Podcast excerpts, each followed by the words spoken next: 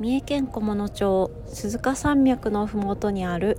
デザインとウェブサイトの制作会社エコムクリエーションがお届けします。エコクリのデザインラジオの時間です。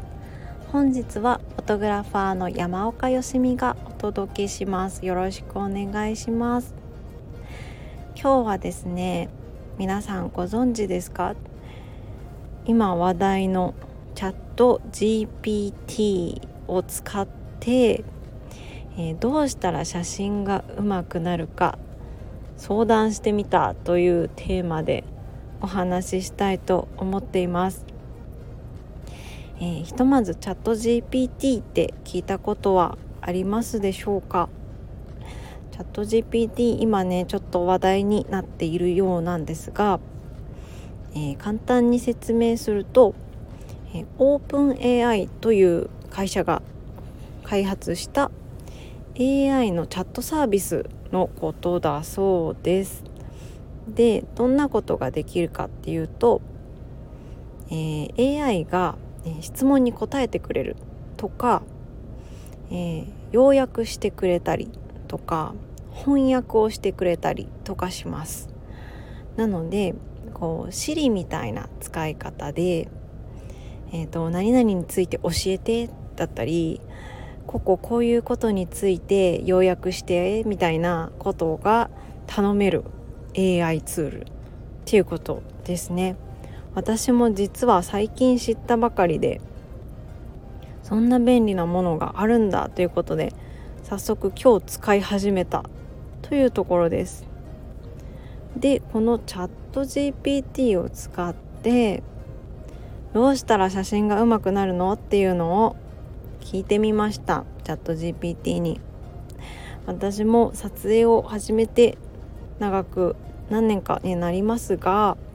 それでもやっぱりねどうしたら写真撮るの上手くなるのかなって思うことが多々あります。ということでチャット GPT に聞いてみました。まずねこのチャット GPT への聞き方質問の仕方もいろいろコツがあるみたいなんですが今回は写真を撮るのが上手くなる方法を具体的に教えてください。というふうにチャット GPT に尋ねて送信してみました。するとですね答えが返ってきましたよ。えーと、この答えを読み上げつつ私の感想とか思ったこととかなんだろう補足的なこととかお話ししたいなと思ってます。でえっ、ー、とチャット GPT がどう答えてくれたかということなんですけども写真を撮るのが上手くなるためにはいくつかのポイントがあります。以下に具体的な方法をいくつか紹介します。ということで全部で5つ紹介してくれております。まずは1つ目。カメラの基本操作をマスターする。まずはカメラの基本的な操作をマスターしましょう。シャッタースピード絞り。ISO 感度などの設定を理解し自由自在に調整できるようになることが大切です。と書いてますね。なるほどです。その通りで、えー、カメラの設定いろんなところで変えられるいろんなボタンでね変えれるんですけどもその中でも基本の基本シャッタースピード絞り ISO 感度この3つは理解しておくととってもカメラを使いやすくなると私も思います。で2つ目、えー、光の使い方を学ぶ。写真は光の表現なので光の使い方を学ぶことが重要です。日中の明るい光や夕暮れ時の柔らかい光屋内の蛍光灯などさまざまな照明条件での撮影方法を知っていくことが必要です。これもすごいですね、うん、チャット GPT すごい。光の使い方を学ぼうっていうのはフォトレッスンをする時にもよく言うことなんですけれども、え、確かに光を理解するというか光に意識を向けることが写真を撮る時にはとっても大事でどっちの方角から光が差しているかでどこに影ができているかっていうこととか、えー、光の柔らかさ光の硬さとか言ったりするんですけど、えー、午前中の朝の光だと柔らかい影が出て柔らかい光が差してるとかって表現したりします、えー、反対にあの真夏の昼間だとパキッと明るいところとそれから濃い影とっていうコントラストが結構ついてしまってこれを硬い光とかって呼んだりもします。ということで、えー、光の方向光が差してる方向だとか光の種類ですねチャット GPT が言うように夕暮れの光なのか朝の光なのか屋内の蛍光灯なのかっていうのを知っておくのは結構必要かなと思います。撮ってあの現像してみたりすると分かるんですけども屋内の蛍光灯だとね色がねちょっと想像してたりのと想像している写真と違う仕上がりになったりとかっていうこともあるのでいろんな光の中で試してみるっていうのは結構大事で大事なことかなと思います。はい、え3つ目は構図を意識する。良い写真にはバランスのいい構図が必要です。撮影対象を中心に配置したり対象と背景のバランスを調整するなどさまざまな構図のテクニックを習得することが大切です。なるほどですね。これも構図の勉強も大事です。確かに。私もいろんな本を読んだりとかあとネットで検索するとあの構図の例みたいなものが出てきます。例えば日の丸構図とか、えーと、三分割構図だとかいろんななんとか構図なんとか構図って構図の名前がついてたりするんですけどもそういった構図の種類があることを知ればその被写体対象のものをどこに配置するとかっこよくなるのかなっていうのが分かってきてあといろんな構図のパターンがあるっていうのも知っておくと一つのものを撮るにもいろんな構図で撮影するっていうことができるようになるのではい。これも結構おすすめ大事なことですね。そして4つ目。被写体を知る。被写体を知ることが良い写真を撮るためには欠かせません。被写体の特徴や性格表情などをよく観察しその魅力を引き出すような撮影方法を考えることが大切です。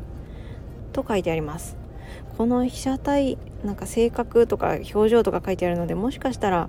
あの被写体が人物だっていうことを想定して書かれたのかもしれませんが確かに人物を撮る時であっても物を撮る時であっても景色を撮る時であってもその被写体をよく理解するっていうことは大事です。うんと被写体を理解するその被写体の性格を理解するのもそうだけどその被写体のどんなところを見せたいのかっていうのを自分で知っておく必要があります。例えば景色を撮るとしたらえー、手前に木が生えてて真ん中、はい、違うな。手前に木が生えててもう少し奥に川があって後ろに一番後ろに山がドーンと立ってたりするっていう景色を撮ろうとした場合この景色の中で見せたいのは何なのか。手前の木と川と山そして空のバランスが美しいということを伝えたいのかもしくは手前の木が美しく生えてるよっていうところを見せたいのかっていうその被写体のどんなところがいいのかどんなところを見せたいのかっていうのを知った上で撮っていくととってもいいと思います。で人物の場合もポトレート写真だったらその人のチャームポイントだったりとかその人がどうそどうその人が自分をどう見せたいのかを知っておくっていうことは結構撮り方が変わってくるので大事かなと思います。被写体を知った上であのさっきの1とか2みたいなカメラの基本操作光の使い方に、えー、その被写体のどこを見せたいのかを反映させていくっていうようなやり方になるかなと思います。最後に5つ目5実践する。最後に実践することが大切です。慣れるために日常的にカメラを持って出かけることをお勧めします。また自分の写真を見直し改善点を見つけることも大切です。そうですね。もうおっしゃる通りですといった感じです。えーと、実践やっぱり取ることは大事だなと思います。で慣れるために日常的にカメラを持って出かけることをおすすめします。って書いてありますが、えー、そもそも日常的に持って出かけたいと思えるカメラを選ぶ。っていうことも結構あの重要なポイントかなと私は思っています。あの重い立派なカメラって大体重かったりするんですよね。で一眼レフのね。だから